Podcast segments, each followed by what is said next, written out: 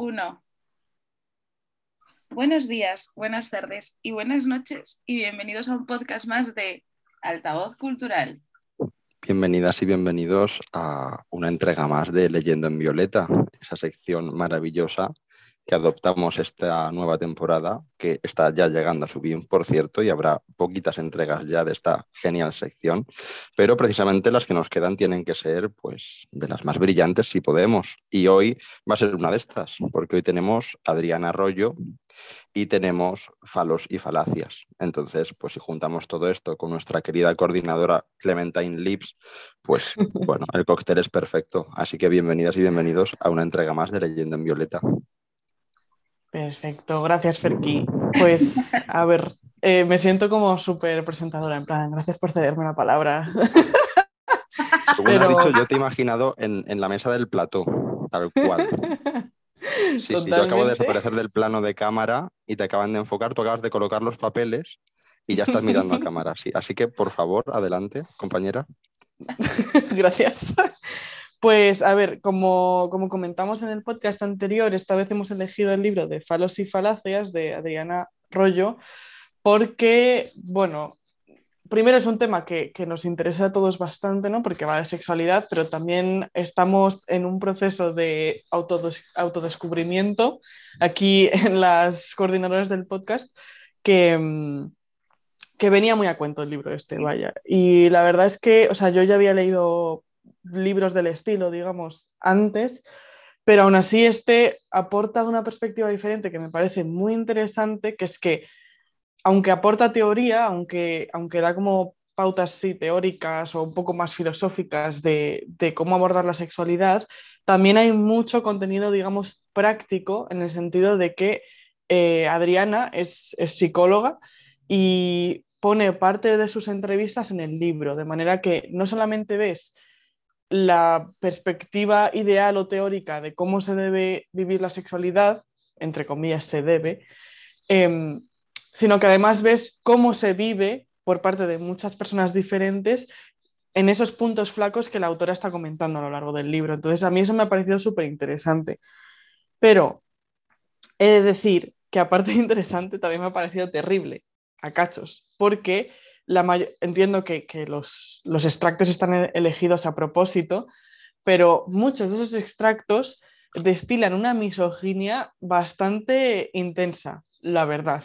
Y yo he seleccionado algunos para comentar hoy y tal, pero bueno, primero, eh, ¿qué os ha parecido a vosotros en plan, ¿lo compartís, no, lo compartís? ¿Qué os ha parecido la parte como práctica del libro también? Mm, a mí, si me permitís, yo creo que eh, sí que tal vez incluso desde el título, no sé, a lo mejor es algo muy eh, subjetivo y también es un problema de expectativas, porque además ya hemos vivido en Leyendo en Violeta eh, un poco esa sensación de que el título a veces parece que te da muchísimas pistas, es como uno de estos trailers de película que te lo destripa todo. Y sin embargo, luego no es así y en algunos casos te encuentras cosas bastante distintas a las que esperabas. Yo en mi caso me ha parecido interesante. Creo que es un libro que ha venido muy a cuento de la línea que estaba siguiendo la sección, sinceramente. O sea, creo que encajaba bien y que era el momento de tratarlo. Eh, pero sí que ha habido, como tú dices, Clem, sobre todo, bueno, no un engaño, porque no sería así. Tampoco la autora tiene culpa de que nosotros pensemos de que, o sea, qué enfoque, qué enfoque puede darle a su obra y, cómo trata ciertos temas. Pero sí estoy muy de acuerdo con el tema de, de la misoginia o de, eh, bueno, de cómo eh, se tratan algunos puntos, mm, no sé, de forma también un poco pobre. A mí me ha pasado que ha habido algunas partes de la obra que se me han quedado un poco más cortas. No lo sé. Eh, en general me ha parecido interesante, es la palabra que más. Eh, o sea, no ya como escudo de, bueno, dices interesante porque no te ha gustado. No, realmente sí me ha, me ha convencido. O sea, creo que, es, creo que hay libros buenos y libros necesarios. Entonces, este sería de los necesarios, de los interesantes, vamos a decir. O sea, creo que está bien traído, insisto. Creo que mm, toca temas desde un punto de vista también, mm, bueno, que no estamos tan, como bien habéis dicho antes, al principio en la entrada, que, que no estamos tan habituados a tratar desde ciertos puntos de vista. Entonces creo que por esa parte bien, está justificada la elección y, ha merecido la pena. O sea, no, no, quiero yo decir que, de hecho, Adriana para mí, ya yendo al punto de vista más estilístico o técnico, pues está muy bien escrito. A mí eso sí me ha gustado, ¿no? Me ha, me ha parecido bastante accesible. Pero bueno, en cuanto a contenido sí que comparto la opinión. Ujú. Yo, a ver, mm, a mí me ha gustado bastante. Es verdad que, que no sé, me ha, ha habido ciertas partes que me han gustado más que otras, o que no te pueden gustar todas las partes igual, ¿no? Pero. Eh, no sé, es verdad que me, me llamó la atención lo de ver cómo abre- eh, que ponía como lo de sus propias consultas y tal, o sea, me ha- me ha- esas partes ha sido Sí, sí. como choque de realidad, porque por mucho que te Sí. digan, realmente es verdad que, que hay muchas cosas que, que- que tienes que em, leerlas, en este caso leerlas o escucharlas em, con, con el toque de realidad que hay, ¿no? Y, pero a mí me ha gustado, ¿eh? es un libro de estos que, dentro de un año o algo así me lo volvería a leer para darle otra vuelta. Sí, yo como ha dicho Ferki, también hay partes que me han parecido más flojas o que me ha parecido que yo no estaba entendiendo por dónde me estaba queriendo llevar la autora. O sea, a mí lo que me ha servido sobre todo este libro es que, aunque yo ya había leído bastante sobre el tema y muchas de las ideas que, que plantea ya las conocía o, sí, ya las había leído, había otras que, que no tanto y que me sirven como un primer paso para empezar yo a pensar qué pienso, qué opino sobre ese tema, ¿sabes? Entonces, en ese, en ese sentido, me parece un libro súper útil porque, como habéis dicho también, hay, hay partes que- que son una perspectiva muy diferente a la que yo había mm, leído antes o, o que nunca siquiera me había planteado, me había parado a pensarlo.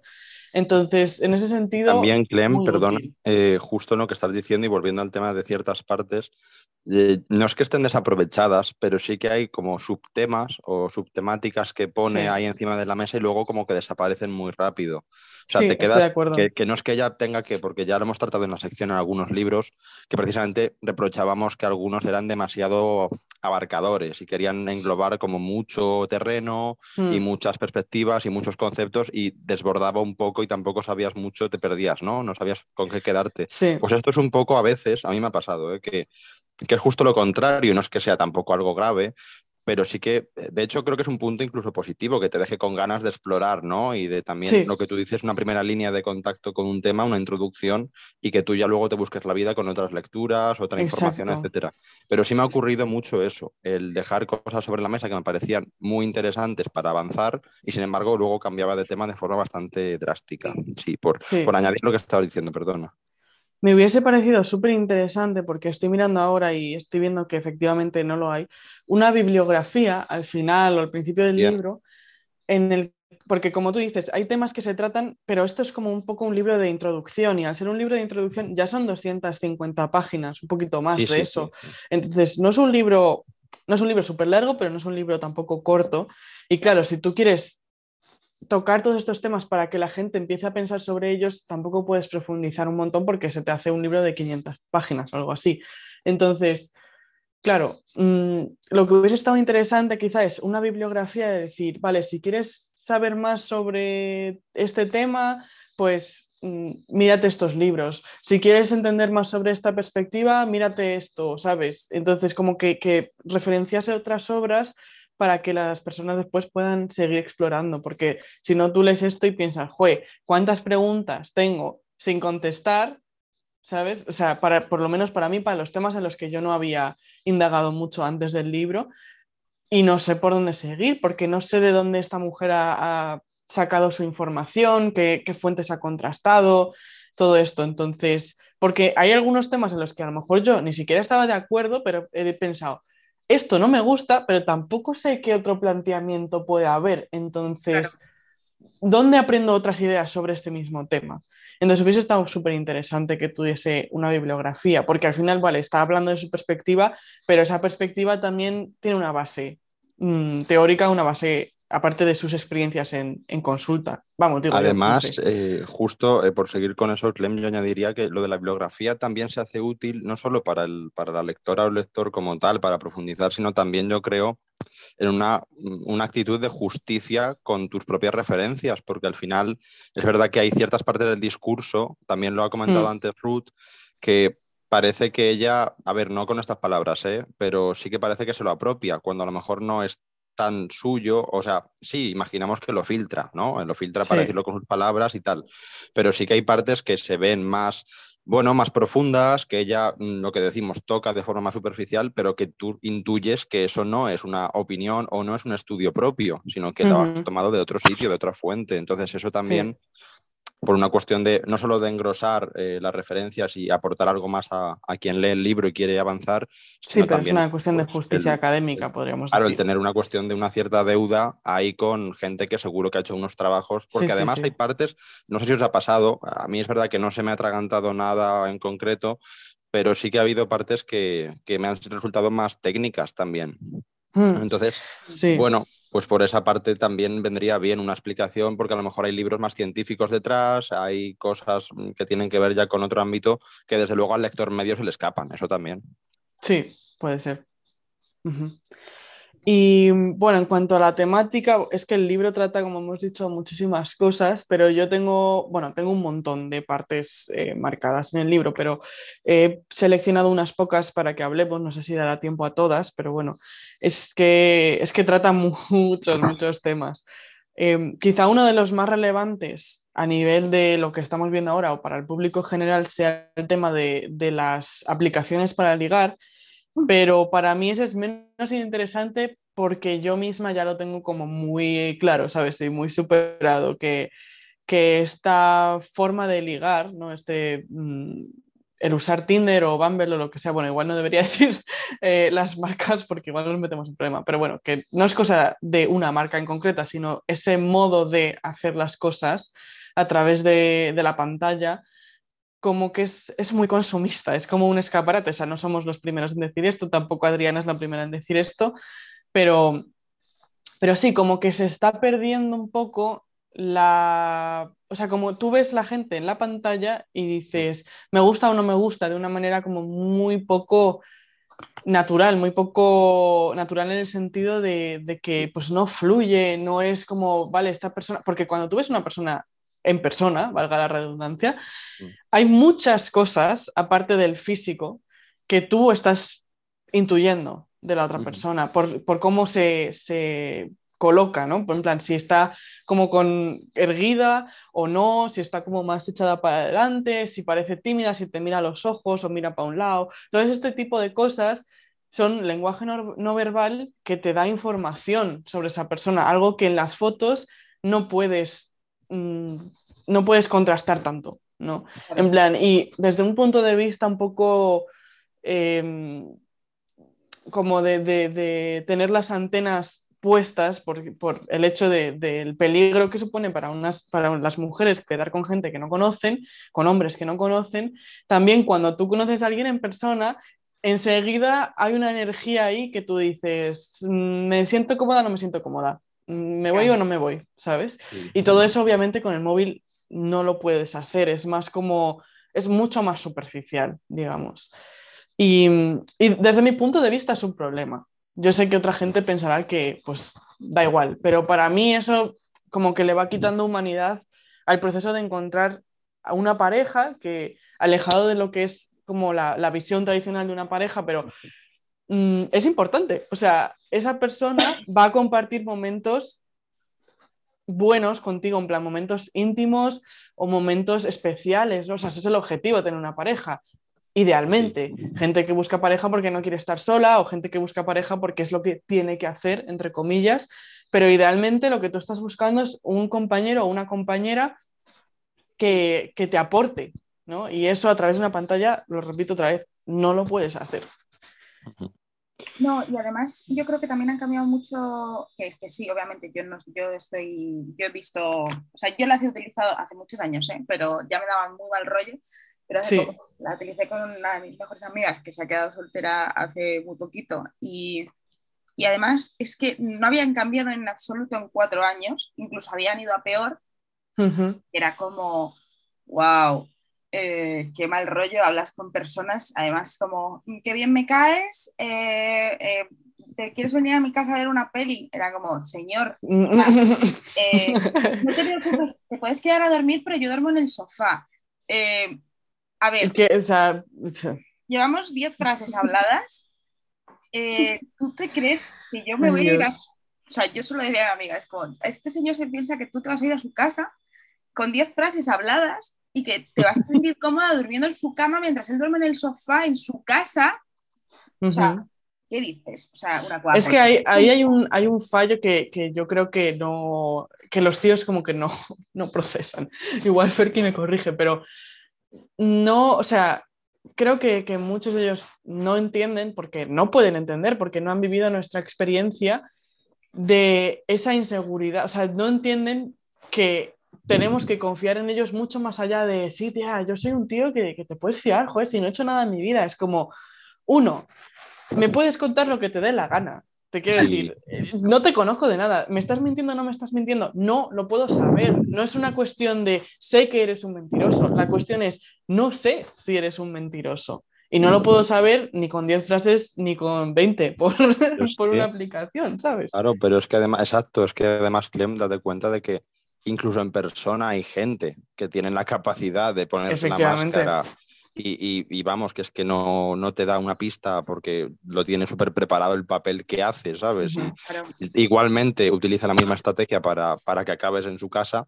Imagínate a través de una pantalla, mm, la actitud, el lenguaje, no sé, además y es, también que, una cuestión de manipulación también. O sea, y también que, hay gente que simplemente se lo cree. En plan, ellos creen, realmente están convencidos de que no han hecho nada malo, porque no son conscientes de lo que constituye ese malo, plan, no saben. O que entienden incluso por el concepto de malo, exacto. Es que ahí también entramos en otro debate y también es lo que decías tú del tema de la inseguridad. Eh, eso también es, complicado medirlo porque seguramente eh, estos hombres tengan la sensación de que lo que para ti es una inseguridad, para él es una tontería. O no, no debes preocuparte por esa chorrada, o, qué tontería esta, ¿sabes? No, como quitando importancia. Y a lo mejor eso también, yo creo que tiene que ver un poco incluso con, no por nada, ¿eh? porque seguramente por desgracia eh, chavales de 20 de ahora o de 18 o lo que sea, eh, habrá de todo. Pero yo sí que creo que es una generación más mayor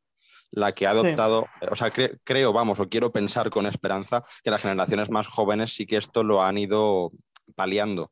Pero en un principio yo creo que las generaciones que son más mayores, que tendrán ahora pues, pues mis 30, mis 30 y pico, incluso todavía se mantiene ahí en esas edades, eh, es una generación que todavía te trata de forma muy infantil cuando tú les expones esas cosas que sí son importantes para ti si te preocupan. Es decir, yo creo que la educación ahí, no ya a nivel sexual, sino a nivel social, de cómo tratar con una persona que te puede gustar, etcétera, eh, también hay unas carencias. ¿Por qué? Porque yo a, mí mismo, que... a mí mismo seguramente incluso, más allá de la deconstrucción que uno intenta hacer siempre, seguramente de forma inconsciente me siguen ocurriendo. El quitarle hierro a ciertas cosas con tu compañera, con tu pareja con tu amiga mm, con la que tienes relaciones, que es como, bueno, no te preocupes tal, y sin embargo luego te das cuenta de que, vale, pues tiene todo el derecho a preocuparse, ¿no? Por ejemplo, quiero decir.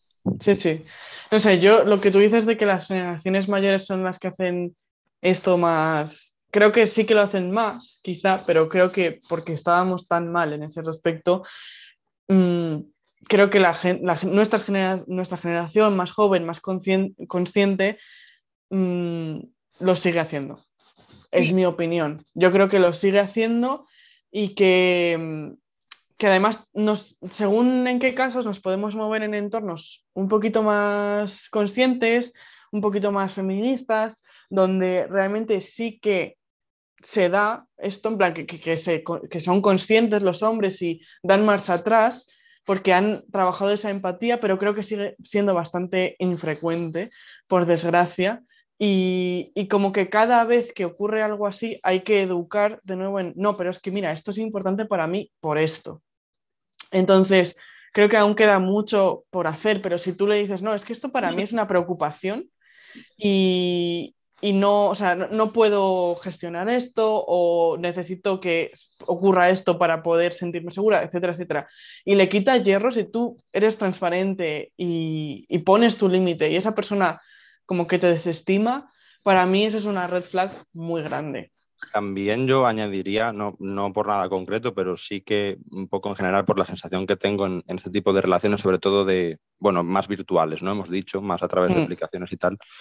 Eh, el querer como mm, utilizar estrategias para derribar esa preocupación, ¿sabes? Más allá del decirte que no te preocupes o tal, el intentar como darle la vuelta hasta hacerte ver, o sea, intentar demostrarte que no tienes que preocuparte. Yo creo que eso es todavía más peligroso, porque eh, es otra forma de manipular, ¿sabes? Es otra forma de, de querer como llevarte a su terreno y demostrarte esto, porque realmente, seguramente, en la mayoría de casos digo, ¿eh? tampoco quiero estigmatizar nada, pero en general, eh, con tal de conseguir el objetivo, básicamente dicho así, aunque suene un poco, eh, es, es, válido cualquier cosa casi. Entonces, a veces incluso lo de lo típico de decir lo que quieres, que te digan lo que quieres escuchar, ¿no?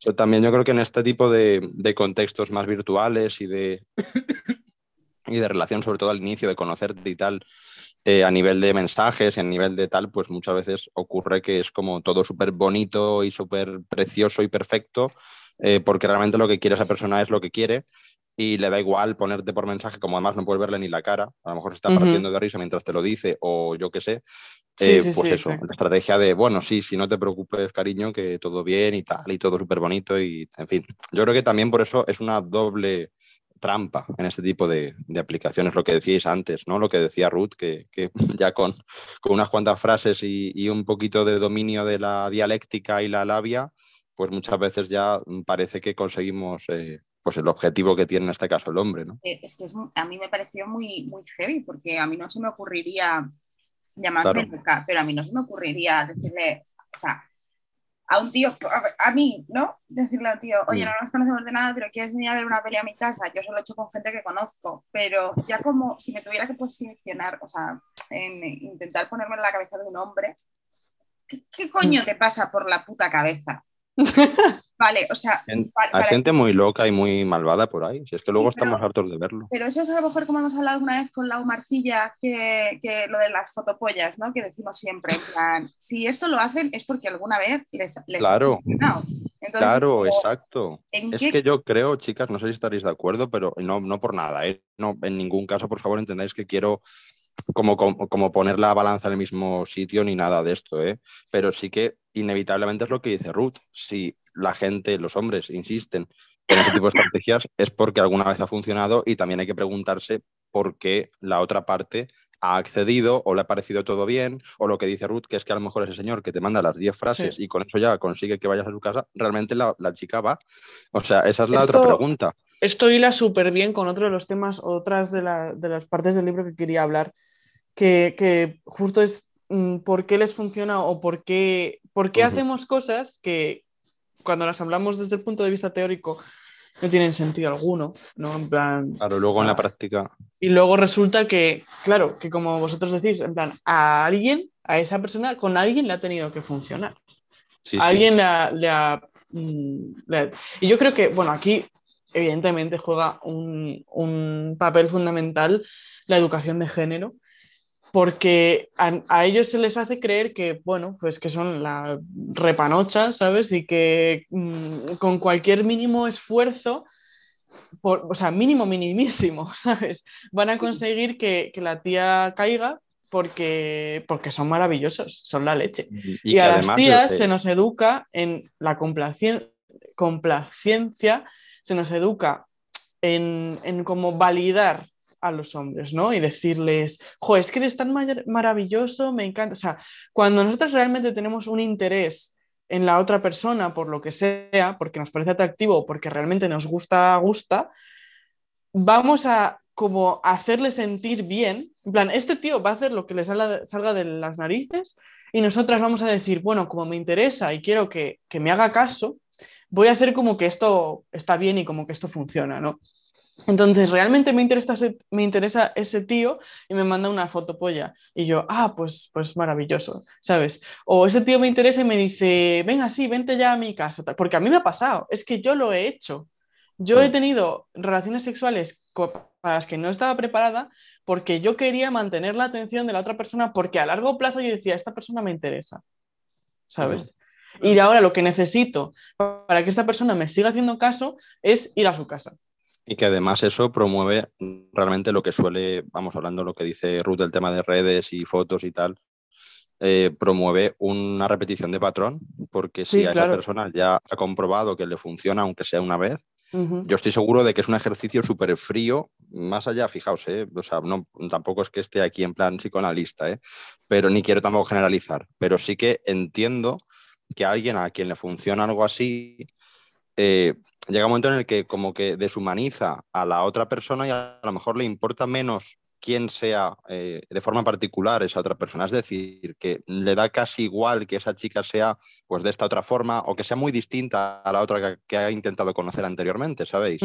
Sino que ya él va directamente con el patrón lo repite porque sabe que le puede funcionar y es algo como muy frío, como muy mecánico, de bueno, pues otra más, otra más, y copio y pego, como quien dice, ¿sabes? Yo no sé si Ferquito habrás usado redes para, o sea, redes, eh, aplicaciones para ligar y puedes confirmar esto, pero yo estoy segura que si yo cojo el móvil de un tío que las usa, que, que tiene alguna de estas, y me meto en su perfil y empiezo a mirar el primer mensaje, voy a ver que en todos es el mismo.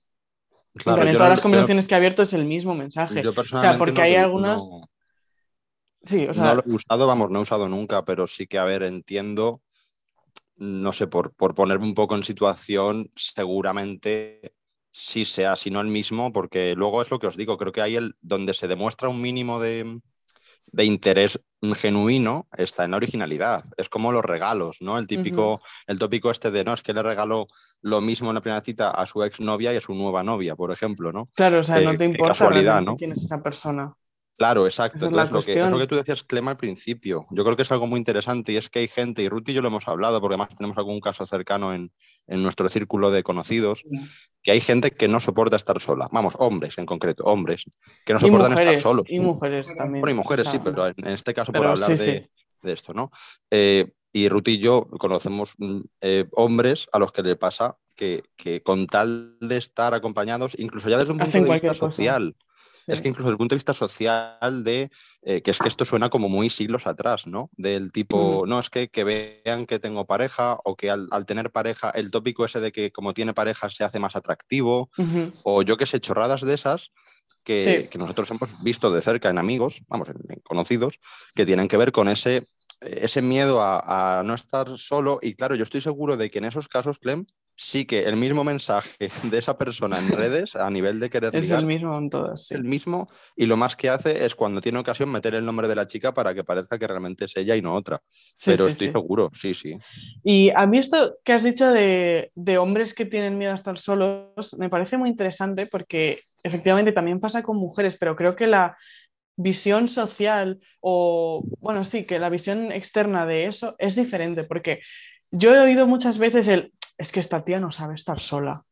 Lo he oído muchas veces y yo lo he pensado de chicas, pero porque me preocupo por ellas en plan, si no sabe estar sola es porque está mal, en plan, porque no quiere estar, tipo, no, puede convivir consigo misma y punto, ¿sabes? Tiene integrado el mensaje de necesito pareja, tal, y eso no es una buena forma de vivir contigo misma, ¿sabes?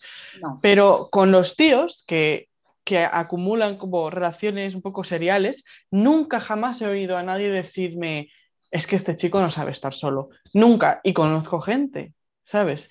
Nunca he visto ese comentario y creo que es porque cuando una chica lo hace se asume que es porque efectivamente no sabe estar sola y tiene algo que le falla, tiene un problema de autoestima, lo que sea. Y cuando un tío lo hace, simplemente es como, no, él está bien, él ya se ha aceptado, está perfectamente. Lo que pasa es que, claro, como no va a querer estar con alguien y mojar el churro, ¿sabes? Pero fíjate que yo desde el otro punto de vista, no, no por experiencia propia, pero sí eh, por algún círculo cercano, sí que te diría que no a lo mejor el tipo de comentario de no saber estar solo, pero así como muchas veces se asume que el, que el chico al estar solo, pues, pues qué bien, ¿no? Eh, yo mismo lo digo, eh, medio en broma, medio en serio, que pues estoy muy bien solo, porque tengo esa libertad que, que si yo estuviera enamorado de una chica, pues no tendría, porque además, bueno, más allá de romantizarlo y tal, yo sé cómo soy en pareja y sé que estaría con la persona con la que quiero y ya. Pero en ese sentido de, bueno, pues estás libre, puedes salir, entrar, quedar, etcétera, etcétera, ¿no? Sin meternos tampoco en, nada más. Pero eh, desde el otro punto de vista, sin llegar a eso, sí que escuchas cosas del tipo, eh, además depende mucho de la edad. Yo creo que también tiene que ver con una cuestión del factor de la edad, porque por ejemplo, ver a un chico, eh, no sé, yendo un poco al tema social y que yo creo que también huele a, a naftalina esto, eh, lo que decimos de, de, los, de los siglos pasados y no sé, eh, acabo de pensar en un armario lleno de telarañas y tal, eh, de lo de que lo que decíamos de la chica que no está, o sea, que no sabe estar sola, en el caso de los chicos sí que escuchas chorradas del tipo, bueno, es que si está solo es o porque no funciona en la cama, básicamente, y la, ninguna chica, lo que tú decías de validar al chico, ¿sabes, Clem? De, bueno, es que no, o sea, yo que sé, es impotente, ¿sabes? Entonces como que ninguna chica mantiene una relación con él porque ya saben o ya a nivel de círculo social saben que no, que no tal, y pues fuera, descartado, o incluso que es gay. O sea, a mí personalmente no me ha ocurrido, pero sí he visto de, relativamente desde cerca, de cierta distancia, pero vamos, desde cerca, algún comentario del tipo, no, es que es, es que es gay, porque además coincidía que el chico en cuestión pues por X condiciones socialmente estigmatizadas, mm, se acercaba más al patrón de un chico gay. Entonces ya se asumía que como no tenía pareja hetero, era gay. se daba por, o sea, como que ya era el pack completo, ¿sabes? el, el, tema de las maneras sumado a que como no tiene mm, chica pareja, pues es gay. Y no, sin embargo, él pues no, no estaba con nadie y tampoco era gay. O sea, era, no, era absurdo, o sea, en, este, en esta manera de etiquetarlo todo para justificar una realidad, ¿no? Pero sí, o sea, es lo que tú dices, no tanto en los chicos de, no, es que está, no sabe estar solo, como en, eh, pues o es impotente y no puede, entre comillas, permitirse estar con una chica porque no puede satisfacerla, o es gay directamente. Sí, sí. Ya, yo nunca, o sea, lo de es gay sí me suena más, pero el otro no lo había oído nunca. es que también tampoco he tenido amigos que estén solteros mm, mucho tiempo y cuando lo han estado es en la época adolescente que esto pues como que no hay tanta presión. Entonces, bueno. Y por eso te digo lo de la edad. O sea, es mucho más, yo creo que socialmente sigue siendo mucho más. Además, si es que pasa, no por nada, pero volviendo a comparar con el tema de, chicos y chicas, eh, nosotros lo hemos hablado mucho en Leyendo en Violeta y en otras charlas que hemos tenido fuera de la sección, el tema de la maternidad. Es que no es igual, por supuesto no es comparable, pero esa presión social es similar en cuanto a que cuando tú ya llegas a cierta edad y no has sido madre, hmm. ya el tópico de ah, pues esta ya no va a ser madre porque la edad, porque el arroz, porque tal. Pues en el caso de los hombres es lo que parece, ¿no? En el otro extremo, por supuesto, y no tiene nada que ver. Pero cuando ya tienes cierta edad, yo qué sé, no sé, 35 o 40, lo que tú quieras, y sigues soltero o en ese momento de tu vida no tienes pareja, ahí ya empiezan a, funcionar las conspiraciones y las teorías de, pues o es gay o no puede tal, o cosas así, o sea, cosas así, porque eh, tienen que ver mucho, yo creo, ese estigma con la edad también. Sí, sí, sí, puede ser, tienes razón. Em, o sea, y con esto también, o sea, a ver, que me aclaren yo las ideas. Ligando otra vez con lo de la complacencia y eh, sí, como el, rol de las mujeres de ser como el pedestal sobre el que sus parejas sexuales o, sentimentales o ambas se, ponen.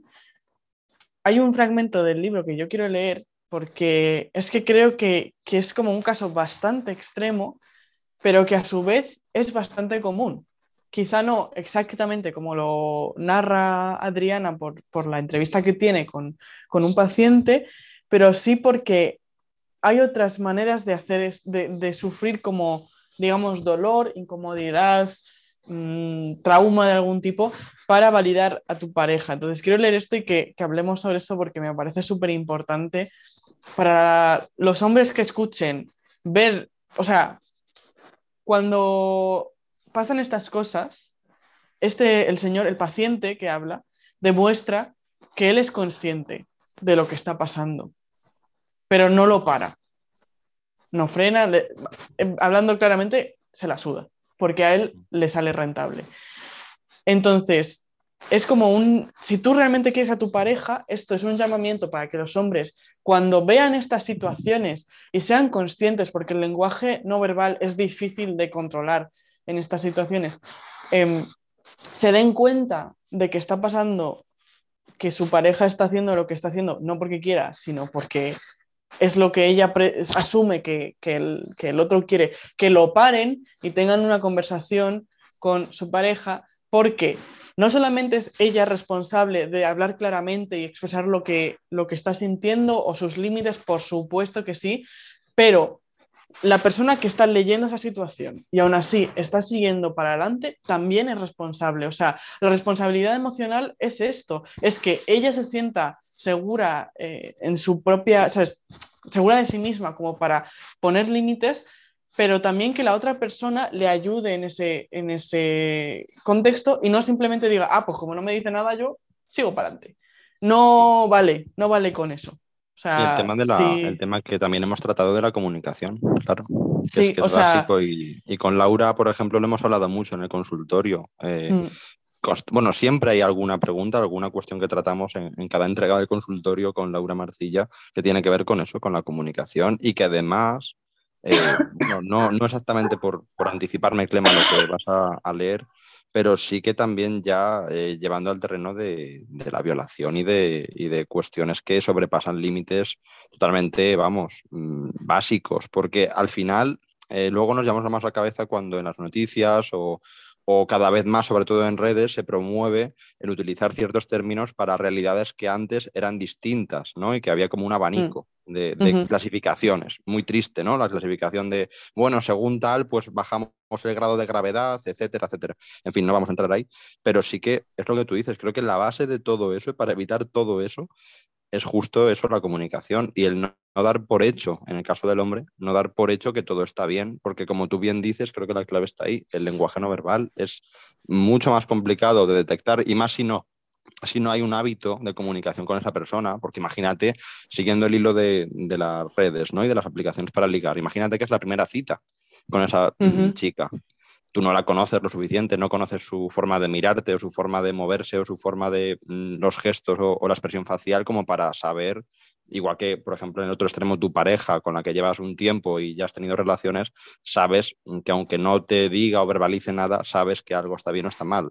Pues. Yo fíjate que no estoy del todo de acuerdo en que sea difícil de detectar. Obviamente hay gente que lo sabe mm. enmascarar muy bien, pero creo que lo que es difícil es porque no estamos acostumbradas a, leer esto en la otra persona, ¿no? En plan, es como si no me dice nada, yo sigo para adelante. eso es, eso es. Traerlo al, plano de lo consciente. En plan, tú estás leyendo, aunque no quieras, el lenguaje no verbal de la otra persona.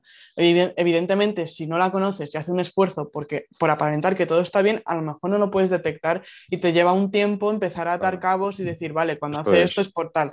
Pero hay ciertos creo que hay ciertas cosas que es muy difícil ocultar. Lo que pasa es que simplemente las suprimimos, en plan, las leemos y no las analizamos y no, y como que nos da un poco igual, en cierto sentido. Es que em, veces hay que intentar ponerse en los pies del otro, en plan, que son empatizar con la otra persona, que eso no se suele hacer.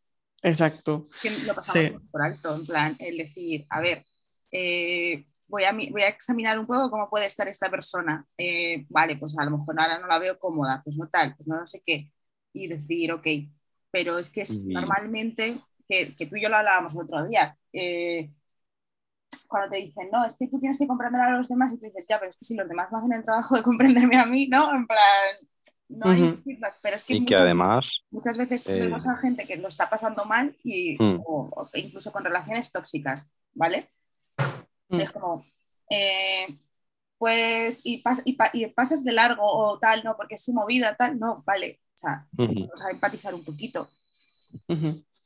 Sí, y que además yo no sé cómo lo veréis, pero también lo que ha dicho antes Clem de, separar la teoría de la práctica, yo creo que aquí precisamente eh, no siempre funciona o no todo se reduce a, a, esto que también hemos escuchado ya mucho de antes de mm, manos a la obra, por así decirlo, en la relación física como tal, eh, lo de hablar, ¿no? Lo de antes de hablar, como si hubiera que tener una, pues un, pacto o una... muy raro, tío. Yo creo que eso...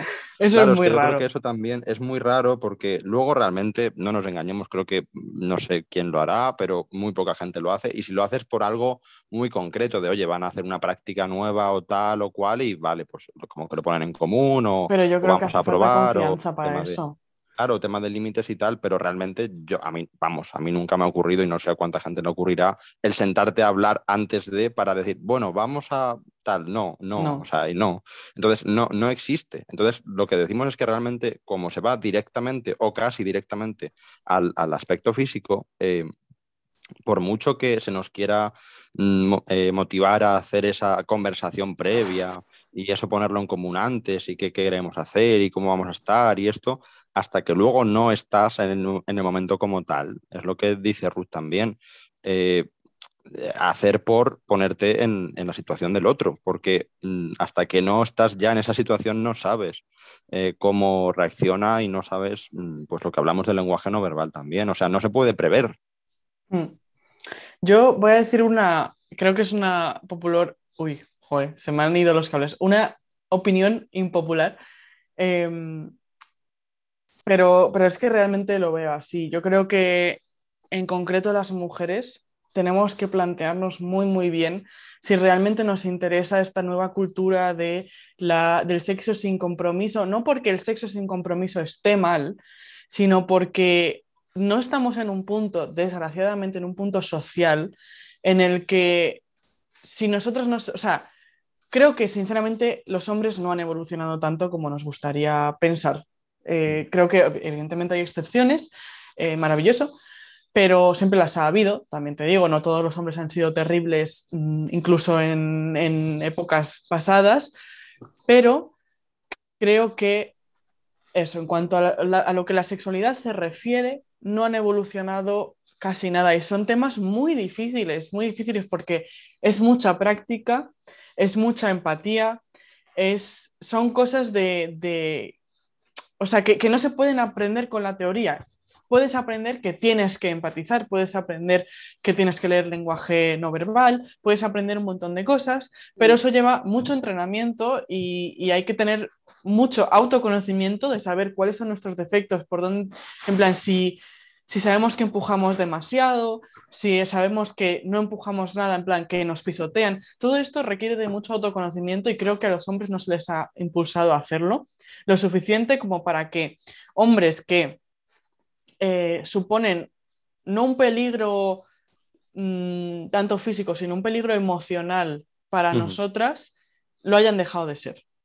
Entonces, creo que las mujeres tienen que plantearse muy mucho si esto les interesa, puramente porque es que al final la cultura del sexo libre, en el plan sexo sin compromiso, cuando no tienes pareja y estás, o parejas, y estás liándote con 20 cada semana, o sea, perfecto, pero ¿te está saliendo a cuento?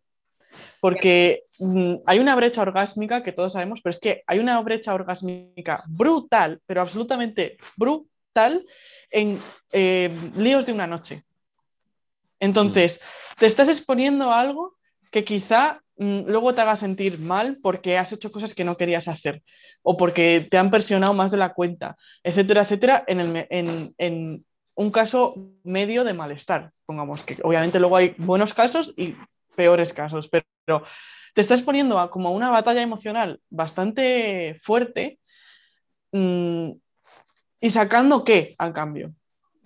Si eres una tía súper empoderada en el sentido sexual, ¿no? Y es como, no, no, o sea, yo llego siempre que tengo un encuentro sexual porque sé cómo buscar mi propio orgasmo, porque no tengo absolutamente ningún problema en decirle a la otra persona qué tiene que hacer para darme ese orgasmo, bla, bla, bla, que no siempre depende de nosotras, ¿no? Porque a lo mejor tú le dices lo que tiene que hacer y te dice, pues no lo quiero hacer. Y entonces, ¿qué haces? Pues te has quedado sin orgasmo en plan por parte de la otra o no persona. Sabe ¿no? Estos también. encuentros Claro. a veces pasan, ¿no? Pero, pero la cuestión es una cosa de, de frecuencia, ¿no? Y, y, de realmente plantearse, ¿por qué estoy haciendo esto? Porque si es para buscar placer, realmente lo estoy encontrando. Y creo que las mujeres tienen que, antes de lanzarse a, a liarse y a liarse y a liarse, y antes de tener pareja también, sí. realmente autoconocimiento, pero, pero, pero vamos, a saco, en plan, una cosa brutal que seguramente te descuajaringue la vida totalmente porque te das cuenta de un montón de cosas de mierda que estás haciendo y va a requerir de tiempo y de, o sea, invertirlo en ti misma antes de invertirlo en darle tu energía, tu espacio, tu tiempo a otras personas. En plan, eh, eh, podríamos decir en cualquier situación, pero creo que en la parte de sexo, mmm, que a lo mejor la gente está en desacuerdo conmigo, pero yo creo que es un momento muy íntimo, aunque sea un lío de, de una noche. Entonces, es, una, es un sitio de, de alta vulnerabilidad. Entonces, sí. concretamente en el sexo, más que en cualquier otro ámbito, autoconocimiento, pero y, y autoconocimiento y, ¿cómo decirlo?, seguridad en una misma para, si estás viviendo una situación que no te gusta, te vas y te, y te importa tres pimientos. Si no es lo que estás buscando, cortas por lo sano y te vas. Si te gusta, pero podría ser mejor, lo comentas. En plan, tener esa seguridad de que vas a ser tu máxima defensora. Y si no, no lo tengas, porque es que ¿para qué? ¿Para qué? Sí, lo que pasa es que muchas veces es verdad que, lo hablamos en el podcast anterior, que nos encontramos como en, como en un pleno auge de la libertad sexual y de... Eh, entonces, claro, te venden como esa idea y todas hemos pasado por una etapa de hincharte a follar, hablando mal y pronto, y que te da igual todo. Pero claro, echas luego la vista atrás y es lo que la pregunta que tú haces, ¿te, compensa? Pues, es que yo, o sea... ¿Cuántas mm, veces? Por suerte para mí concretamente, mi época de libertad sexual fue mm, relativamente corta y relativamente inocua, pero yo miro atrás y pienso, tú, mm, es que es pura suerte de la gente con la que yo me tropecé, de mi situación concreta y los límites que yo sí que supe poner, pero aún así yo, yo acarreo daño de eso. Claro, a mí me pasa un poco igual. O sea, yo es verdad que tuve suerte y yo soy una tía muy comunicativa y siempre eh, yo creía que siempre había tenido la batuta como en todas las cosas que había que ir haciendo, pero también acarreo eh, ciertos, ciertos efectos secundarios de aquella época. Es verdad que yo echo la vista atrás y digo, vale, no todo lo, o sea, em, fueron pocas en comparación, vamos, a por decirlo de alguna manera, con todas las veces que fueron muy bien. Pero porque es eso, también tuve suerte, ¿no? Dices, he tenido suerte porque mira, pero eh, cuando a mí, a mí es, mi época fue hace ocho años, ocho, mm. seis años o algo así, eh, entonces ahora con perspectiva, pues eso dices, eh, pues sí, si es que voy, voy, o sea, tengo cositas, tengo cositas de aquella época que, que me van a hacer daño y que tengo, que tengo que sanar de alguna manera ahora porque tampoco he tenido tiempo a enfrentarme a esas cosas, ¿sabes? Sí, sí, sí. Pero es verdad que como te lo, venden, te lo venden como no pasa nada, libertad sexual, tenemos los mismos derechos. Eh, sí, como, como si no existiera una diferencia clara entre las dos partes desgraciadamente, en plan, el objetivo es derribar eso, pero no se trata tanto de la libertad sexual sin cabeza, sino de una libertad sexual real, de decir, esto es lo que me gusta, esto es lo, que no me gusta, y yo voy a los encuentros con este conocimiento, no porque, eh, no porque tener sexo sea empoderante y liberador, sino porque yo ya estoy empoderada y libre y voy a tener sexo. Sí. O sea, el orden hay que invertirlo, que eso es lo que no se está haciendo. O sea, no, es una censura de, ah, pues no puedes tener tantas parejas sexuales, es malo, no. Es una censura de, tía, como en todo en la vida, el sexo hay que tenerlo con cabeza.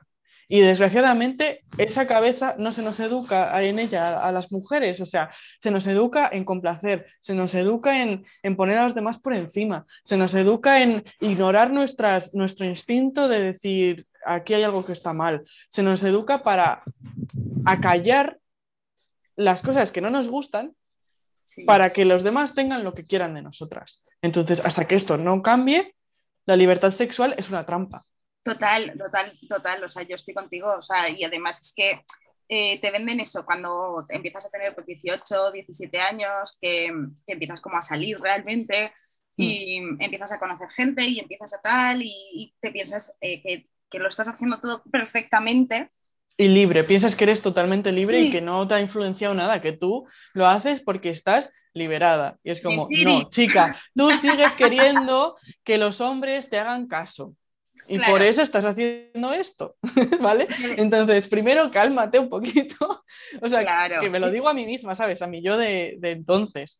Y, y, estoy segura de que este podcast lo escuchará gente y dirá, coño, me pasó lo mismo, o lo escucharán adolescentes a lo mejor y dirán, no, no, no, no, no, no, señora, usted está totalmente equivocada, yo soy perfectamente libre. Y después, a lo mejor, sembramos la semillita y dos años después dicen, uy, un momento. Claro, es que, es, que parece, parece que es una polla vieja hablando mal y pronto, en plan, porque en mi aquel entonces la cosa estaba muy mal y no es así. No es así, porque es verdad que hay que, hay que ver, claro, es que suena un poco así, ¿no? En plan, yo me acuerdo, no, pero... Eh, Me encantan como las memorias de Ruta Alameda. No, pero es que todos los actos que hacemos en nuestra vida tienen unas consecuencias, ya pueden ser buenas o malas. En este caso, en el sexo, lo, que, ya lo ha dicho Clem, eh, es un momento muy vulnerable. Y hay veces que estamos tan hasta arriba de, hormonas, de sentirnos libres, de tal, que parece que no nos toca nada pero luego con los años eh, empiezan a pasar ciertas situaciones que empiezas a estar a disgusto en ciertas situaciones o de repente algo que te gustaba te deja de gustar y cuando te pones a analizar qué ha podido pasar, porque eh, este ejercicio de autoanálisis y de autoconocimiento no lo solemos tener muy a menudo, pero cuando nos pasa algo gordo, de repente se nos rompen como todos los esquemas y tenemos que ir buscando esos cachitos de recuerdos para ver qué ha podido pasar mal, en ese momento te das cuenta de, joder, pero si es que yo en este momento me acuerdo, pues eso, que yo, yo decía con 20 años, ¿vale? mi frase favorita era, yo me siento como una diosa griega porque, o sea, yo hago lo que me da la gana, con quien me da la gana y como me da la gana, y yo me corono con mi corona de rosas, ¿sabes? Y a tomar por culo, Mari Carmen. Vale, eh, a la Ruth de 20 años. Cari, siéntate ahí un momento, vamos a hablar. Que, todas la, que la mayoría de las veces fuera bien, vale. Ahora, ponte a analizar las veces que tú pensabas que había ido bien, pero en realidad habías pasado eh, por cosas que no tenías que haber pasado. Estas cosas te las podías haber ahorrado. Eh, ahora, con casi 30 años, pues chiqui, ahora no estamos bien. En caso que, que conoce, o sea, que te puede pasar, pues es que hay ciertas cosas que ahora ya no me, ¿Por qué? Porque es que hace, hace 10 años pasaste por cosas que te podías haber ahorrado si hubieras hecho el ejercicio de reflexión y la madurez que tienes ahora. Porque eh, eh, la frase de niños teniendo niños pasa porque no tienes la madurez suficiente como para realmente estar teniendo relaciones sexuales libres con otras personas, porque eres una persona muy pequeñita, con muy poca educación sexual, con muy poca madurez, y que va por la vida a 180 por una carretera sin el cinturón puesto. O sea, por favor, vamos a sentarnos un poco, que es que como nos falta educación por todas partes, luego pasan ciertas cosas que te encuentras a mujeres, pongo aquí voy a tirar para mi, para mi género, con mujeres con 40, con 50 años, con traumas, con, eh, con, con cosas que, que, de repente un día pues tienen eh, problemas a la hora de mantener relaciones sexuales, a la hora de tener relaciones ya no sexuales, sino personales, porque les han pasado ciertas cosas que las han pasado por encima y, luego las atropellan, más tarde, más temprano. Y, pensemos en la pérdida de calidad de vida por eso. Es que no es trivial, es que no es, ay, pobrecita, que pasa por una época mala y, se, y después pues se, se cura mágicamente, ¿sabes? Va a terapia, lo que sea. No, no, o sea, la pérdida de calidad de vida es notable. En plan, eso pone tensión con tu pareja si es que la tienes en ese momento.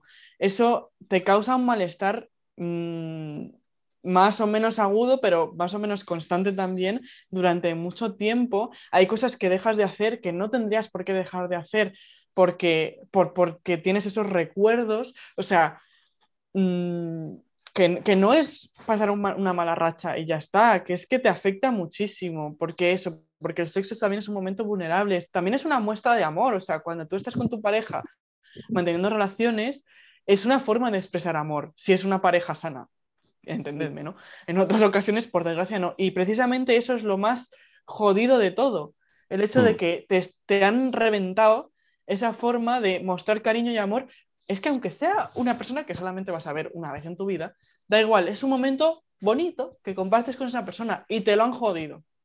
Entonces, también, o sea, tenemos que ser conscientes de que las consecuencias de mm, cagadas de la adolescencia o malas experiencias durante la adolescencia y la juventud son una mierda porque luego te, te pasan factura y también el hecho de que nosotras, por la situación en la que vivimos, por el patriarcado en el que vivimos, tendremos que como vigilar más nuestro comportamiento del que sería necesario. Y eso es una mierda también. O sea, por favor, somos conscientes de que eso es una mierda, pero ¿qué mierda pesa más? Yo quería preguntaros desde la más absoluta curiosidad, eh, ¿cuán difícil es realmente, eh, acercándote a ese momento mm, sexual, eh, con pareja o con una persona que conoces en un momento X puntual, como decía Clem, no sé, eh, depende de la circunstancia, pero en general también, o sea, no solo en pareja, sino fuera de, pareja, en, otros momentos de vuestra vida, ¿cómo es ese momento en el que ahora, una vez que has efectuado una cierta deconstrucción, ¿no? un, mayor autoconocimiento, lo que decís, que me parece súper interesante y súper necesario, ¿cómo es ese momento de enfrentarte a una sensación de que tienes como mucho en la espalda de carga de eh, yo quiero esto, eh, tengo que llegar hasta aquí, o estos son mis límites, o sé que por aquí bien, pero por aquí no. O sea, toda esa información tremenda que nos da el autoconocimiento, eh, ¿cómo se gestiona en el momento en el que también es complicado ser súper racional o súper consciente, porque hablamos de relaciones humanas, relaciones físicas y relaciones sexuales que también pues tienen, un, no sé, un componente de hormona, un componente químico, un componente mm, pasional, etcétera, que no sé hasta qué punto podemos llegar a ser, y entendedme por favor el término, tan frías en este caso, o tan, tan eh, no sé, tan milimétricas como para decir, vale, ok, voy a enfrentarme a esta situación, pero tengo que mm. hacerlo con estas pautas. O sea, ¿cómo pues se gestiona eso? Porque me parece hiper complicado desde fuera y realmente me parece admirable porque creo que, como bien dice Clem y como luego ha terminado de apuntar Ruth, es súper necesario para ahorrarte un montón de, situaciones desagradables en tu vida. Pero llegados a este punto, una vez que ya hemos alcanzado esa sensación de que es necesario hacerlo, cuando hay que hacerlo realmente, ¿cómo se gestiona eso? Pues precisamente, al menos en mi caso, es porque no es frío, no es una decisión racional. Ya, o sea, yo he hecho mi ejercicio de autoconocimiento que me ha costado, no te digo cuánto me ha costado, o sea, lo he pasado muy mal por esto, pero ya lo es, es, algo que, que, que, que, excede el sexo, o sea, va más allá. Yo he hecho muchos cambios en mi vida, muchísimos, a nivel de comunicación, de gestión emocional, de autoconocimiento, etcétera, que impactan en, en todas mis, todas las cosas que hago, digamos, ¿no? Y una de las cosas que hago es el sexo, entonces como que se, deriva en eso. Y entonces cuando, cuando estás en el momento y que a lo mejor es más visceral, más emocional y tal, yo ya ese autoconocimiento lo tengo tan integrado que el malestar empieza como una sensación, o sea, el malestar es una emoción, es una sensación que tienes que a mí además es física, o sea, es como que de repente algo me dice no. Y entonces yo digo no y paro, porque yo también tengo una pareja con la que me siento súper a gusto en ese sentido y puedo, y sé, que puedo decir no. Y él va a decir, vale, ¿qué pasa? Hablemos, ¿qué ha pasado aquí? Y entonces, mm, no, es como que yo diga, vale, me voy a aprender de memoria esta situación y que no puedo hacer esto y tal, sino que es como algo está mal, paremos, un momento, pausa. Ahora que tengo más claridad, que nos hemos tranquilizado un poco y tal, ¿qué es lo que está mal? ¿Por qué me he sentido mal en esta situación?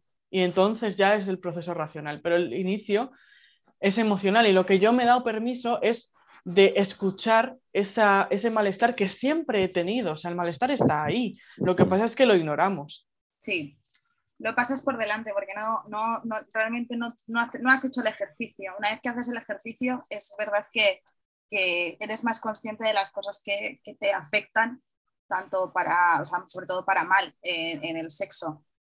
Eh, yo, por ejemplo, en mi caso, eh, todavía estoy en momento, o sea, momento ver mis heridas.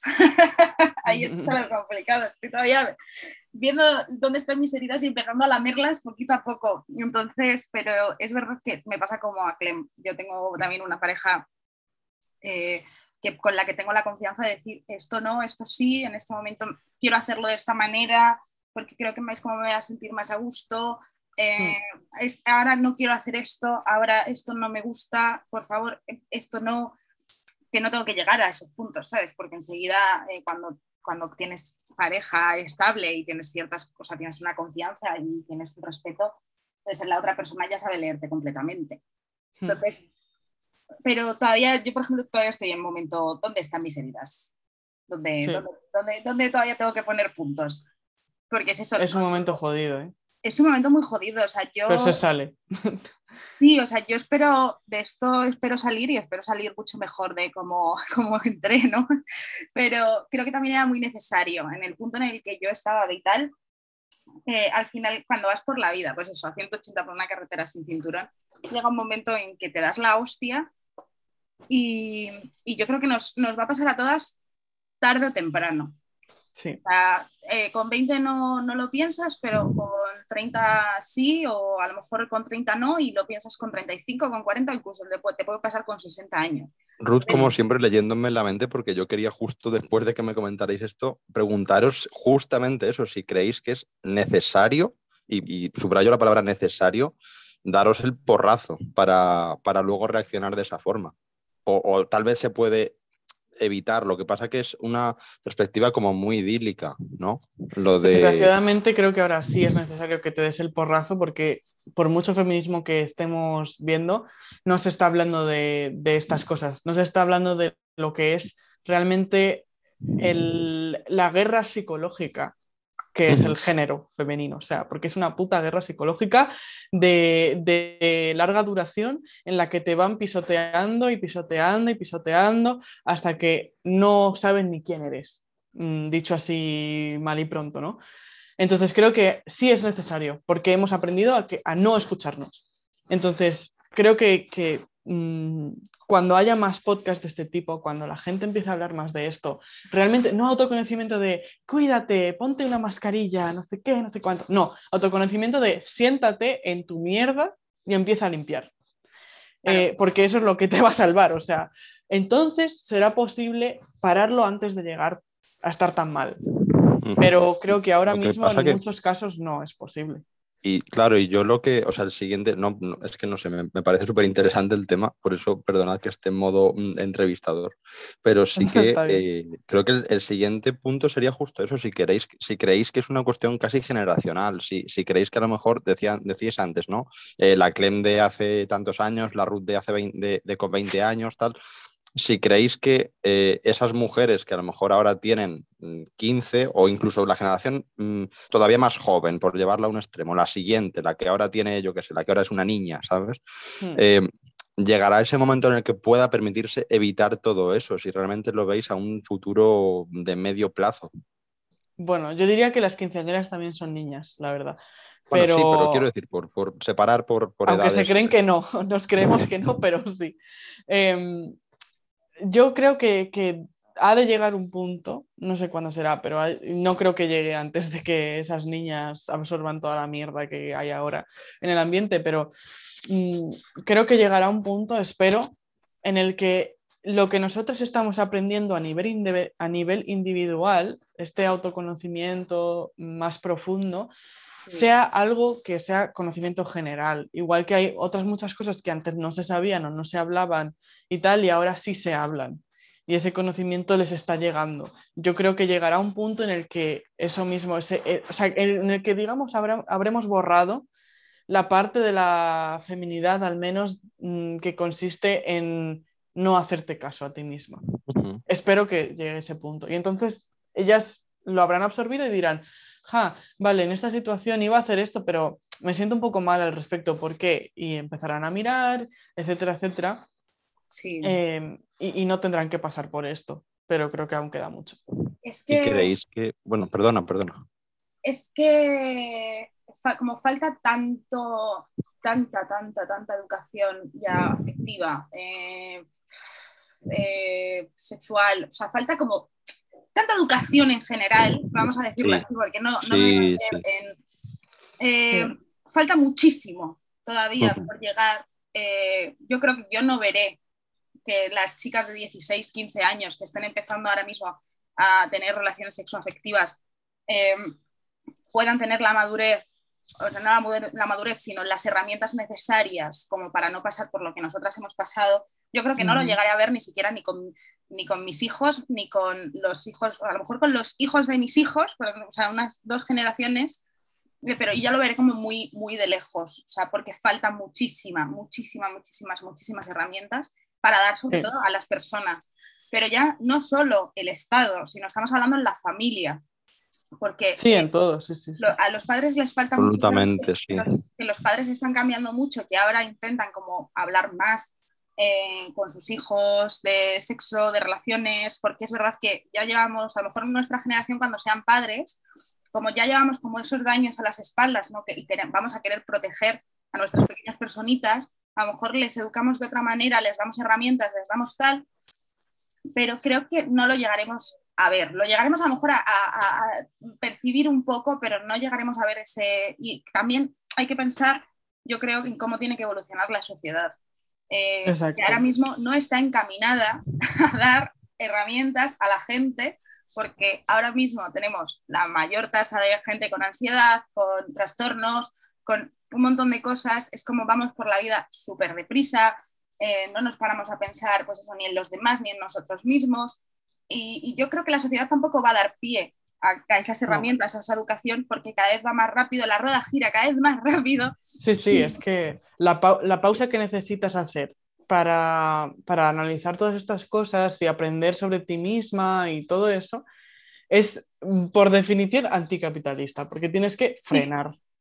Tienes que frenar y dejar de, de, o sea, tomarte la vida con más calma, ¿sabes? Y dejar, a lo mejor dejar de producir tanto, a lo mejor dejar de consumir tanto, pero ahora el parche que nos dan es cómprate cosas. Entonces, la, el autoconocimiento y la terapia, digamos, que realmente funciona, que realmente te sana, es que es anticapitalista, es que es un parón. Entonces no nos van a. No, no, va a, mí me parece muy interesante lo que dice Ruth también en cuanto a la sensación que yo creo que tenemos en general todos y todas, a nivel lo que decíais de la educación, que no sé, a lo mejor es un sentimiento muy, muy egocéntrico, ¿eh? No sé si lo compartís. Tampoco quiero yo aquí que parezca que la gente que hacemos leyenda en violeta somos aquí los maravillosos del mundo, ¿no?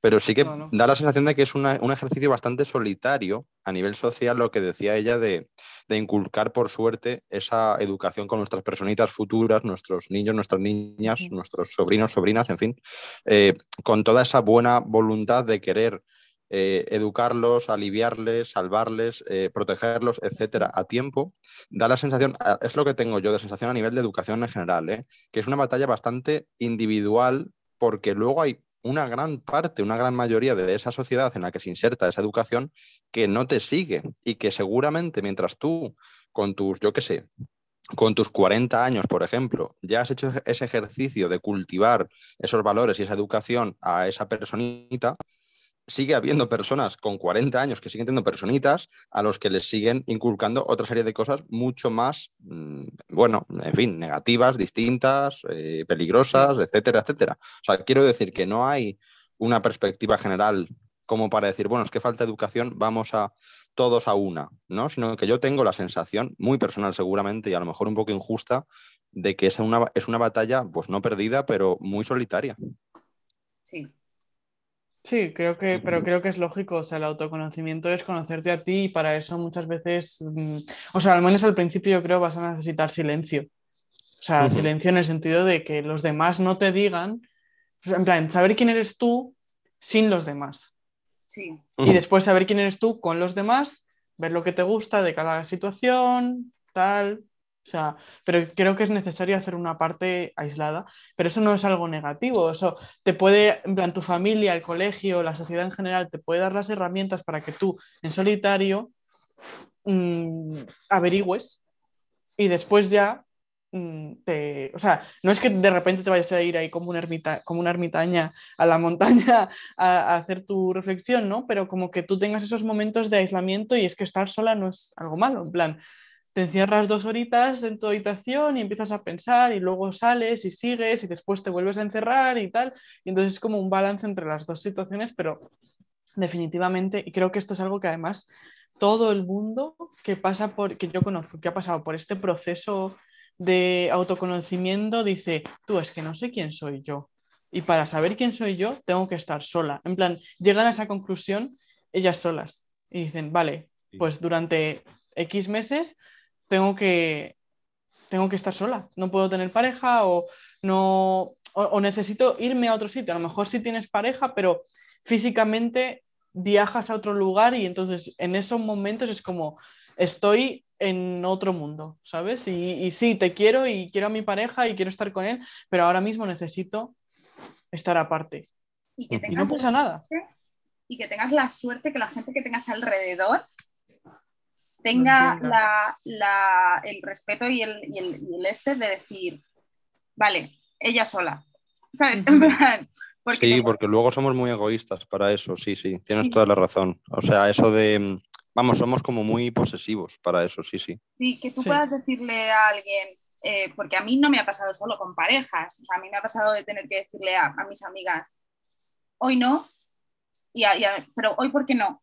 Eh, no, porque quiero estar sola, tal, no sé qué. no, pero si lo que necesitas es salir, no, lo que necesito es estar sola, te lo he pedido, te lo he dicho, entiéndelo, no te voy a dar más explicaciones, porque muchas veces pasa el, es que estar solo, nadie quiere estar, la gente es como nadie quiere estar solo y es como, oh, o sea, eh, a, mí me encanta, a, mí me encanta, ir al cine sola, me encanta comer sola, me encanta vivir sola, o sea, mi soledad es mía. Quiero decir, eh, no a todo el mundo le gusta estar solo, pero es que es muy necesario, yo se lo decía a Clem eh, la última vez que nos vimos, a mí me encanta ordenar mi cajón de mierda. Es, es, un, es, una forma de decirlo. Yo me gusta estar sola para decir, vale, ¿qué me ha pasado esta semana? Voy a abrir este cajón. Mira, pues esta semana, el lunes me pasa no sé qué eh, y lo ordeno. Vale, ¿dónde tiene que ir? ¿Van las cosas buenas? ¿Van las cosas malas? ¿Van las cosas que tengo que analizar? ¿Van las cosas que me tengo que guardar porque puede ser un momento muy importante que marque un antes y un después? ¿Sabes? Por ponerlo de manera gráfica es un poco, pues eso, mi cajón de mierda. Pero yo veo a mi alrededor, y no sé si os pasará a vosotros, que no todo el mundo ordena su cajón de mierda.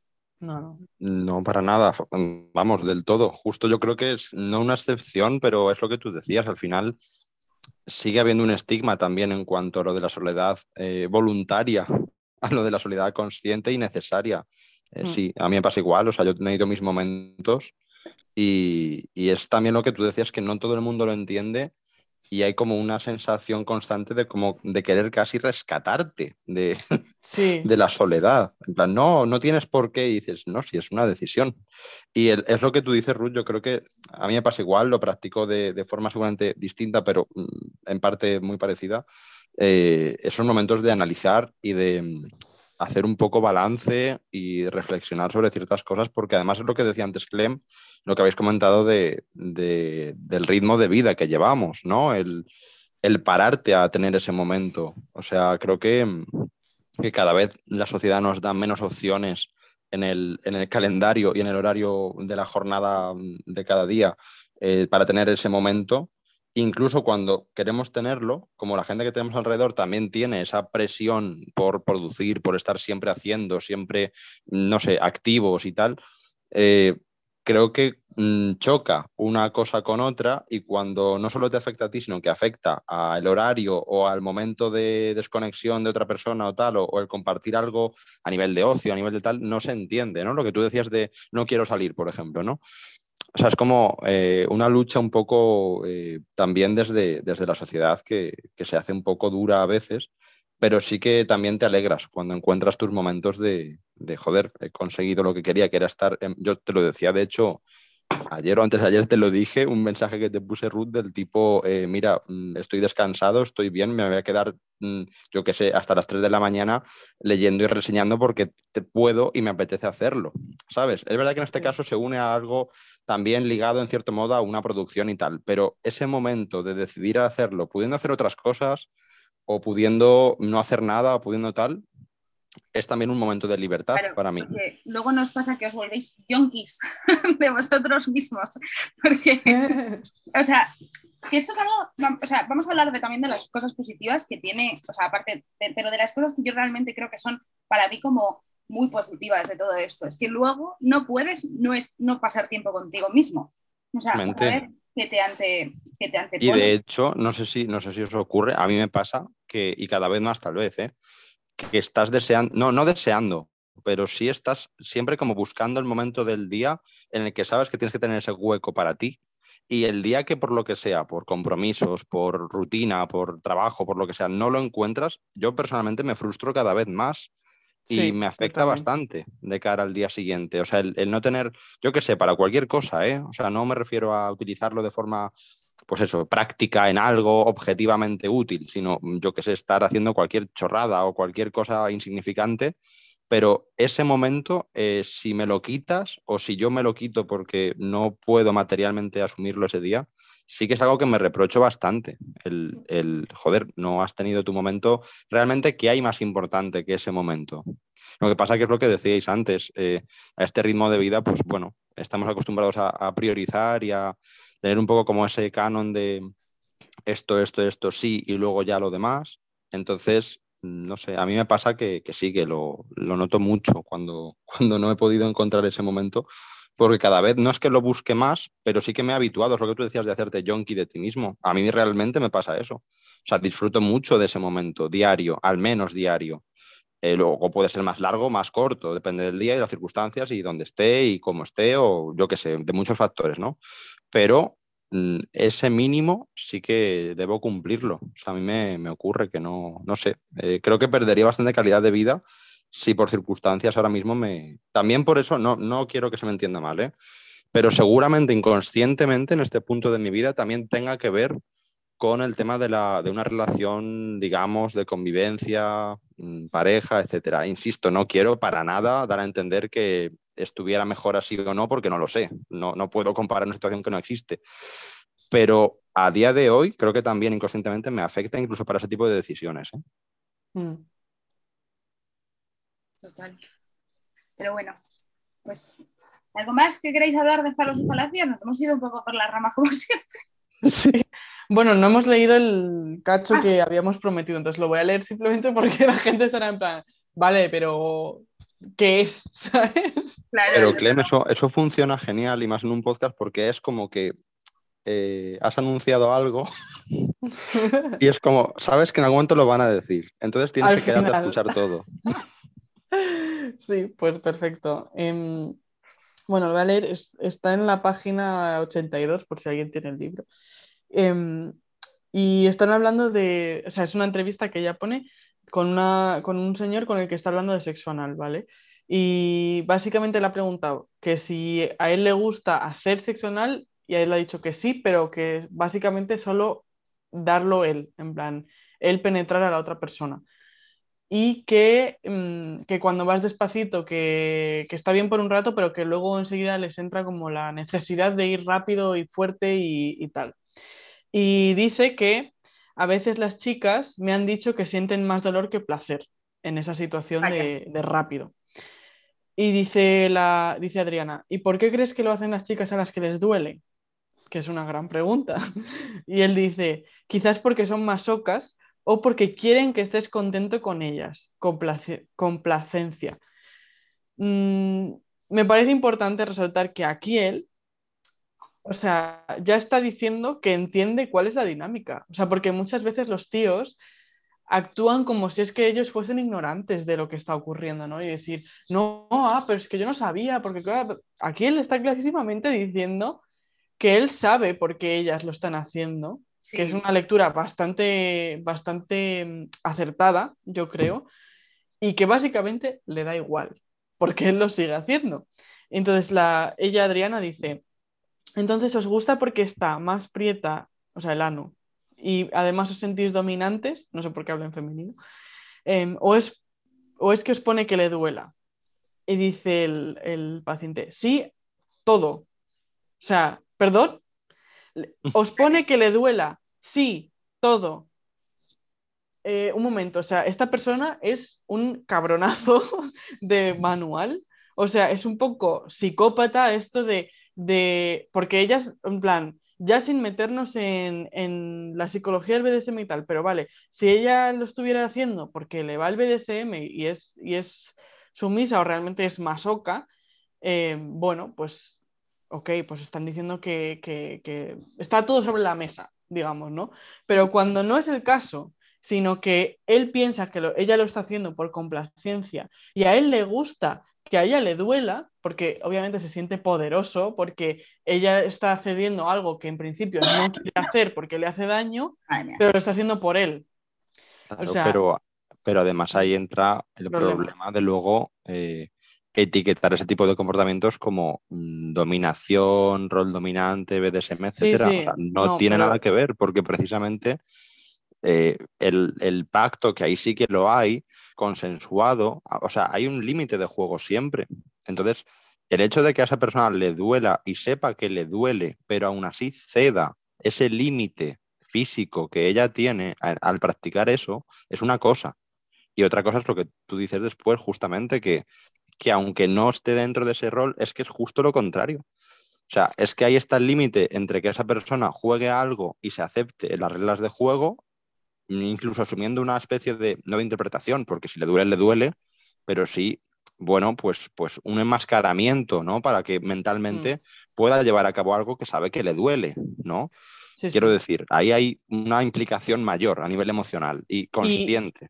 el problema también que yo veo que, también creo que es lo que dista un poco de la psicología del BDSM, ¿no? Porque al principio del BDSM, en plan, cuando tú haces los acuerdos, un poco se entiende que, vale, tú estás traspasando ciertos límites, pero la otra persona en principio los está traspasando porque quiere. Entonces tú no le estás obligando ni a nada, en plan, ella es como, bueno, yo estoy traspasando este límite un poco independientemente de que tú quieras o no traspasar el límite, ¿no? Exacto. en plan, la otra persona obviamente quiere traspasar ese límite porque está mm, teniendo parte en la relación, pero que no es que lo traspase a pesar de ti, a pesar del límite de la otra persona. Aquí lo que a él le pone es que ella está traspasando un límite que no quiere traspasar. Eso en es. principio, o sea, no, es algo que ella diga como, sí, es que me gusta sentir ese dolor. Por eso, pero... Sino que él, o sea, que, que, precisamente lo que le gusta es lo contrario al BDSM, en el sentido de que oh, no hay ningún pacto. Exacto, es que ahí lo único que queda es una Él le está haciendo daño a propósito, mm, independientemente de lo que ella quiera o no quiera sentir. Exacto, es que ahí lo que queda solo es una persona sádica practicando algo para su egoísmo y su satisfacción propia. Y no hay para lo, que menos, lo que menos hay es un contexto de BDSM. Y, o sea, e, ese es, em, o sea, es como súper, desde mi punto de vista, súper peligroso.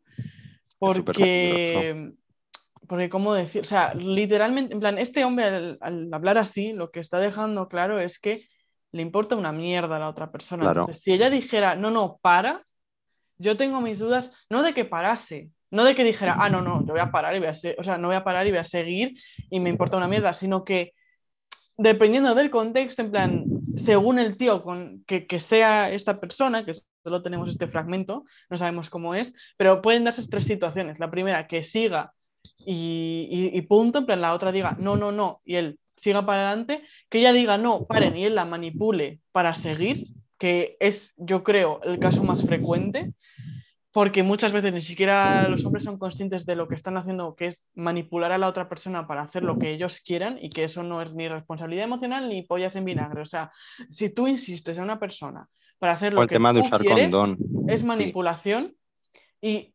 independientemente de que ella diga sí o no, el que lo está haciendo mal eres tú y es tu responsabilidad.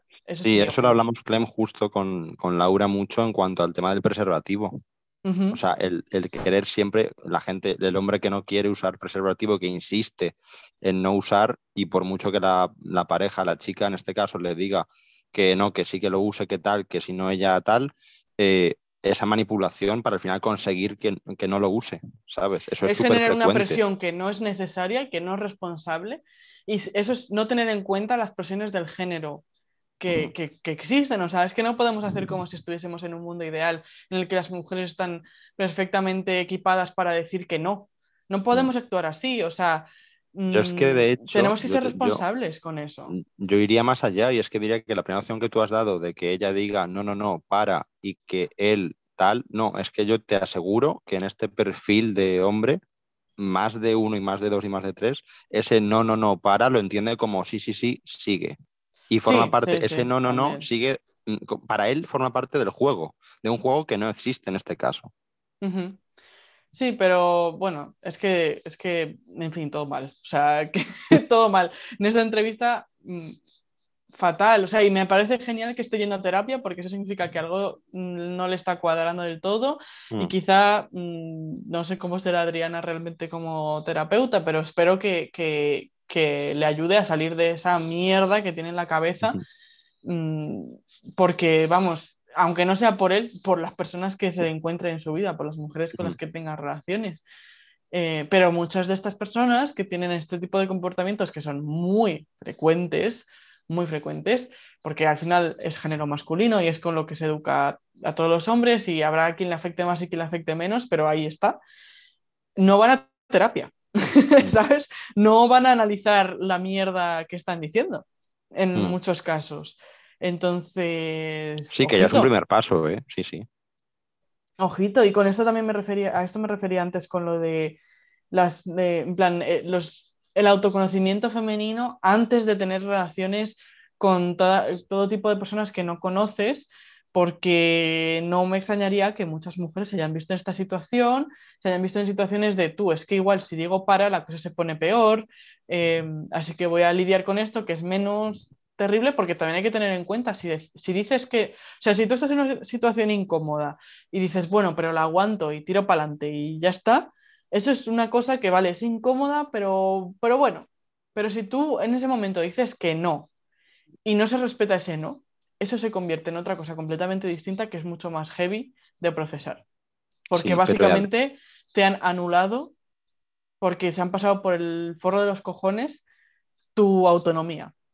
Pero y también es peligroso, es verdad que no a lo mejor al mismo nivel, pero también es muy peligroso lo de, eh, bueno, mm, sé que puedo aguantar un poco más, venga, vamos, no, no voy a No, es una mierda, es una auténtica mierda. Porque es que además, de hecho, de hecho, por relacionarlo aquí sí con el contexto BDSM, eh, yo sé que no tiene nada que ver, pero por ligarlo a este contexto en el que a lo mejor él entiende que ella es masoca y tal, eh, y está haciendo esa interpretación, digamos, ¿no? de juego, incluso cuando dice que no ocurre que cuando quieres superar un límite, y lo que decías tú antes, de que es algo que, depende de ti, que no depende de la otra persona, muchas veces ese autoconocimiento no se ha hecho tampoco previamente. Y no te das cuenta de que superar ese límite, aunque tú todavía no lo sepas, es, peligroso para ti. Sí, sí, sí. Sí. Sí, no, y conozco mucha gente que a lo mejor ha tenido, que a posteriori se ha dado cuenta de que ha tenido eventos traumáticos en su adolescencia, en su infancia, etcétera, que, precisamente lo que les hacen es, no darse cuenta de que eso es un límite que no deberían traspasar. En cualquier contexto, BDSM o no BDSM, pero em, que se están haciendo más daño, pero piensan que no, y que eso es lo que a ellos les gusta, pero luego se dan cuenta de que están intentando procesar un trauma que tiene que ser procesado de otra manera. Pues sí, que además hay un componente fuerte de responsabilidad, por, sobre todo por falta de autoconocimiento, que es lo que decíamos, y también de, luego blanquear, claro, y de querer blanquear una experiencia traumática eh, para mm, estar bien contigo mismo y no reconocerte que, no debiste dar ese, paso mm. hacia adelante.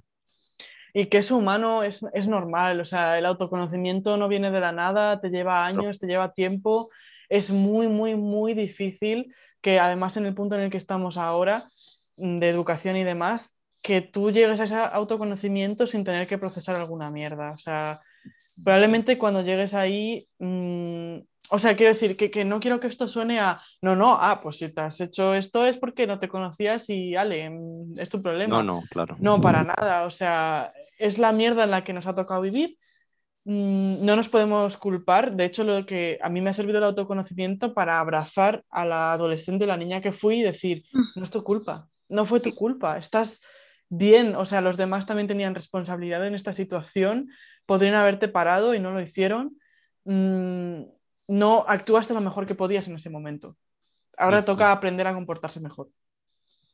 ¿No? Pero es que a lo mejor mucha gente lo interpreta, o sea, pasando por este proceso de autoconocimiento, mm, lo interpreta como cómo pude ser tan gilipollas de hacer esto. Y no se trata de eso. Se trata de entender las circunstancias que te llevaron a hacer eso. Porque además, si tomas el camino de, verlo como ese punto negativo de joder, que mal lo hice, que imbécil fui, eh, yo creo que eso impide que te reconcilies con esa, con esa tú anterior y con esa experiencia y que incluso no te perdones algo. Y eso sí que luego ya de cara a un autoconocimiento es una barrera tremenda de superar. O sea, no se trata de, aceptar todo lo que hacemos como maravilloso de culpa puede ser tremendo, sí, sí.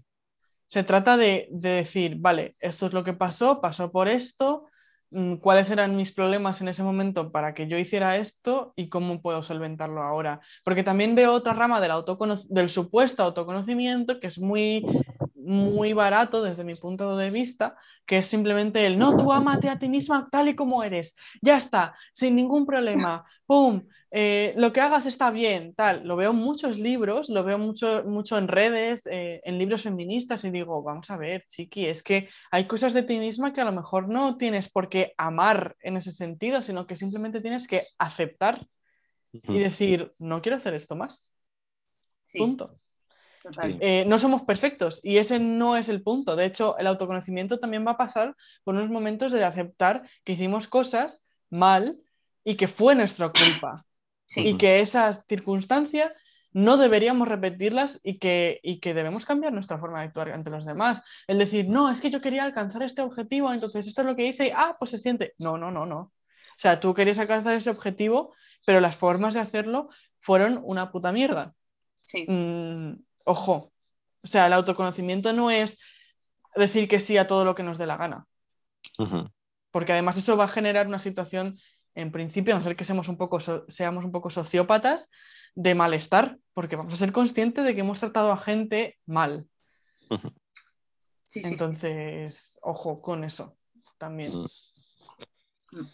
Pero bueno, o sea, ya decía al principio que este libro da para mucho y nos hemos, hemos tratado dos puntos y yo tenía como cuatro marcados de los tropecientos mil que yo ya había marcado por, por mi, propia, por mi propio interés. Eh, entonces, la verdad es que no- nos hemos, o sea, esto es la superficie del libro, la verdad. Y hay muchos, muchos más temas mm, como decíamos al principio, para iniciarse en una perspectiva más crítica de la sexualidad y de por qué tenemos sexo Sí. como lo tenemos y tal, es un buen libro. Hay muchos más, pero no son superventas, es difícil encontrarlos, precisamente para compensar a lo mejor la, la falta de referencias de este libro. A quizá mm, me gustaría, en plan, aportar autoras que a mí me han servido muchísimo para, para entender esto, ¿no? Mm, sé que hay muchas más que todavía no he tenido la oportunidad de leer y que probablemente me esté dejando libros de referencia absolutamente cruciales, pero mm, a mí me gusta mucho Marta Zain y Analia Iglesias, que suelen, creo que esos son sus nombres, que suelen escribir juntas. Concretamente el de Al otro lado del agujero, me parece que se llama, a mí me, me, me ayudó un montón. O sea, yo dije, wow, o sea, ok, súper interesante. Y luego está, eh, ¿cómo se llama? Eva Youth, no sé si estoy pronunciando bien su apellido. Em, es I em, doble L, no me sale el ella, o sea, I, L, O, U, Z. Ese es el apellido de, de ella. Y ella, o sea, es- este es como su enfoque, se, se enfoca mucho en el análisis de la sexualidad moderna y desde el punto de vista como la intersección con el capitalismo, con el neoliberalismo, con el individualismo, y es muy, muy interesante, la recomiendo muchísimo. Y ella sí tiene bastantes libros, em, y por supuesto habrá más, y según los vaya leyendo y descubriendo, pues los, los podremos compartir y tal. Pero de momento esa es lo- la recomendación que yo tengo para quien quiera. Además, sabes de sobra, porque ya lo has hecho recientemente, que más allá de nuestros podcasts maravillosos en Leyendo en Violeta, Leyendo en Violeta no es una eh, sección estanca que sea todo podcast, sino que el día que tú quieras sacar un artículo hablando de recomendaciones y de libros, etcétera, mm, en fin, es tu casa. Perfecto. Ahí lo dejo porque ya que ha venido el, el tema, Clem, pues como complemento que también lo sepan nuestras y nuestros oyentes, por si alguien no ha pasado en ese momento por el último artículo que publicaste en Altavoz, que también la sección se alimenta de esto y que creemos que es un complemento estupendo para luego no solo debatir aquí sobre un libro en concreto, sino extender un poquito los puentes y, y ver que hay mucha más relación fuera de la lectura concreta que traemos a un episodio. Sí, Mm. justo.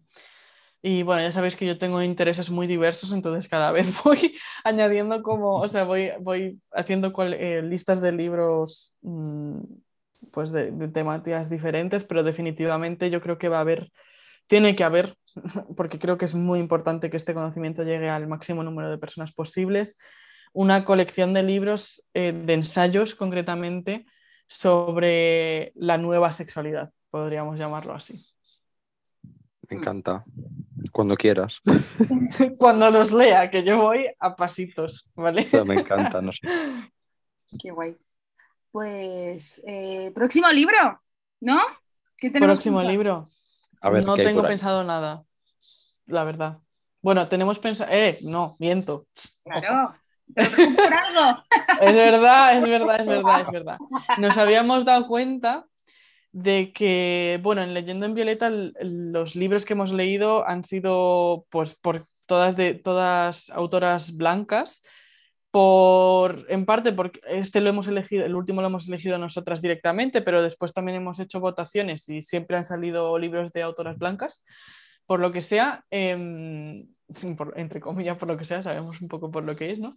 Pero bueno, em, el caso es que hemos querido corregir esto porque no, sea, porque no nos parece bien. Entonces lo que vamos a hacer es que, por supuesto, vamos a seguir integrando libros de autoras de diferentes lugares del mundo en nuestras votaciones de siempre, pero vamos a tener votaciones en las que solamente va a haber libros de autoras que no sean blancas para, para, asegurarnos de que vamos a incluir, o sea, no queremos quitaros vuestro voto, pero también queremos asegurarnos de que incluimos voces que, que distan a lo mejor de nuestro background cultural y nuestro, nuestras experiencias, porque al final se trata de aprender, ¿no? Hoy hemos aprendido sobre sexualidad, mmm, queremos aprender también de otras experiencias, ¿no?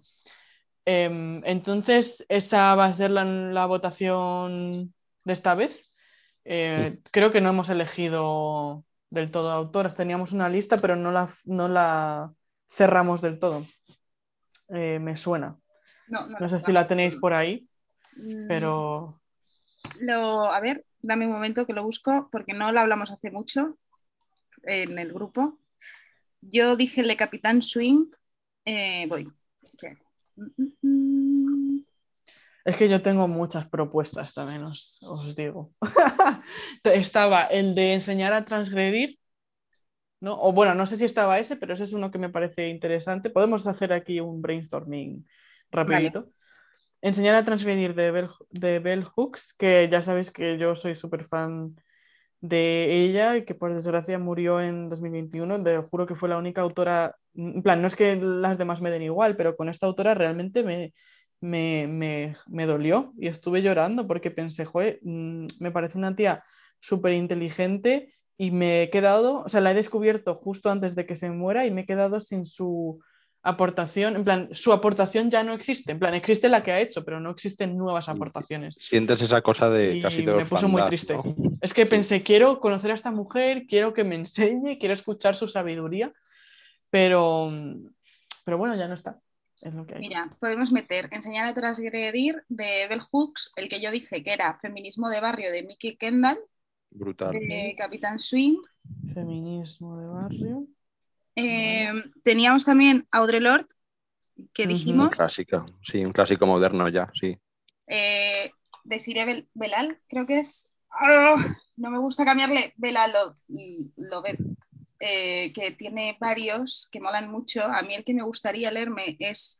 Bueno, es que estoy entre el de minorías o el de ser mujer negra en España. Me gustan. Uh, a mí me gusta siempre mía. empezar por el principio. Entonces, es de... yo empezaría por su primer libro. Sí, que es, es Pero vamos, que es una cosa personal mía, una sí, manía. No, no, no, si es que es el primero que sacó fue el de ser mujer negra en España. Pues venga, le metemos vale. ese y... Ya serían cuatro, ¿eh? Pero si queremos, podemos... Yo es que también soy muy fan de Bernardina Evaristo, que no sé si la conocéis.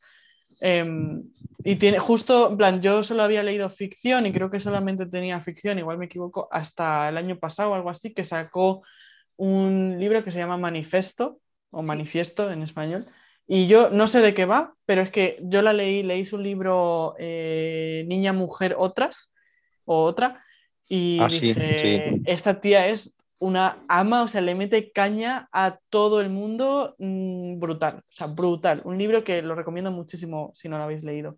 Pues Diría que por no desvirtuar mucho la encuesta, porque sabéis que más de cuatro suelen dar respuestas muy poco significativas en cuanto a la gente Sí. que vota, lo limitaría a cuatro, incluso tres me parece bien, pero bueno, cuatro vale. Y, y luego guardamos para la recámara para, para más adelante. Pues estos cuatro. Mm, ¿Qué os parece? Dime. No, sí, os iba a decir, es que no sé, no sé, mm, a ver, quizá lo podríamos hacer como más tipo mm, orientado a ciertas regiones del mundo. Por ejemplo, Audre Lorde y, y Bell Hooks son ambas mujeres negras de Estados Unidos. No sé quién ha escrito Feminismo de Barrio, pero por ejemplo, Desiree es mujer negra en España.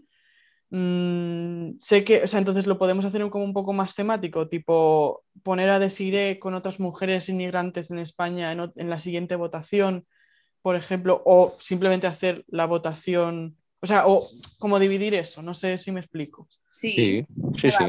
Ok. Entonces Pues si creo quieres. que feminismo de barrio también será de una mujer inmigrante en España o que ha nacido en España pero que no es blanca, no estoy segura. Entonces esos dos podrían ir juntos y las otras por otra parte, no sé. No, es, es traducción, ¿eh? Ah, es traducción. Vale, vale, vale. A ver, te busco, te busco No la- sé por qué yo pensaba que era que estaba en español original. eh, te digo de dónde es Mickey Kendall. Mickey Kendall Bueno, claro, Mickey Kendall, sí, no suena muy. es de Estados Unidos también. ¿eh? Vale, pues si queréis dejamos a decir eh, para la siguiente y solo nos faltaría una más para tener cuatro. Dejamos... tres, dejamos a... Sí. Eh, yo... También os digo, Bernardino Evaristo creo que es de Estados Unidos también. Entonces justo ya estaba, buscando de dónde era. Creo Voy. que ahí también, pero no digo. estoy 100% segura. Lo tengo, lo tengo, te lo digo. Británica. Vale, Oh. pues entonces no cuadra. Yo dejaría las tres, Pero las bueno, tres las norteamericanas. Sí, sí, además esas tres que son súper potentes y que así la encuesta tenga un poquito más de peso en la decisión final, porque ya sabéis que cuanta más opciones, pues los votos se dispersan más, y es como, a ver, ha ganado a lo mejor un libro que tiene tres votos, pues hombre, eh, prefiero que sean tres y que sean potentes y gane uno con un poquito más de contundencia, ¿no? Que parezca que, que hemos elegido por descarte casi, Y de Audre ¿te Lorde, parece? ¿qué os gustaría leer? Mm, no lo sé. A mí me ha llamado mucho la atención, creo que he visto eh, Diarios del Cáncer, pero lo mismo, eh, por- Ah, pero mm, voy a mirar. a qué- ver, voy a mirar toda su. Me gusta tener toda su biografía delante. Yo iría, si os parece bien, a mí me gusta mucho la, la reflexión de Clem de ir, a lo mejor no al primero, pero sí a sus inicios. Eso me parece interesante. Tenemos que ver qué está traducido al español. Vale, el primero que está traducido al español que yo vea es Desde una tierra donde vive otra gente, de 1973. Luego tiene Entre nosotros y El unicornio negro. El unicornio negro es súper conocido. A nivel de que sea accesible para la gente que siga leyendo en Violeta, también es interesante ver eso. Pero es que hay algunas cosas que son ensayo y otras cosas que son ficción o, poe- o, eh, poemas. Entonces también hay que tener un poco eso en cuenta. Pero a mí me suena que desde una tierra donde vive otra gente va a ser ensayo. Me suena. A ver. Desde una tierra en la que vive otra gente. A ver qué me sale. No me sale nada, tío. Mm, a mí me sale la Biblia. Vale. o sea, no, esto no es. Estamos aquí. Eh, no vale, pues es un poema, creo. O sea, es un poemario.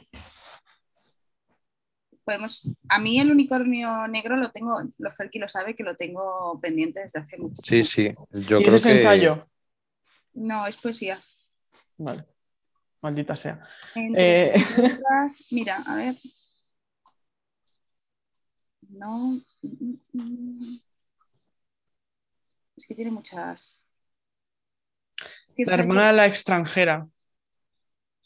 A ver. Ese es ensayo. Mm, Mira. Pues mira, ahí está. Están traficantes. Ah, pues perfecto. Agotado. Ah. No, en Ay, ay, ay. Tienen. Bueno, igual podemos discutir esto fuera del podcast y ya cuando tengamos la conclusión lo ponemos en redes. Vale, nos queda, nos queda seleccionar el, el de Out, Outer Lord. Sí. Vale, pues lo, lo vemos. Genial. Sí, de eso está la próxima, que además será el último leyendo en Violeta de, de la temporada, ¿no? No, Ujú. este sería para iniciar Ah, temporada. el primero de la siguiente. temporada. Vale. Vale, lo que queráis, sí, vale. Para iniciar en septiembre fuerte. Vale, pues lo, Perfecto. lo- lo vemos esta semana y lo ponemos durante esta semana, ¿vale? Genial. Genial. Bueno, pues eh, otro episodio más de Leyendo en Violeta. Madre mía. Y, y nada, pues muchísimas gracias por estar otro domingo con nosotros. Muchas gracias a ti. Y pronto votaciones. Sí. Bueno, Venga. Chao. Un Chao. beso. chao, chao.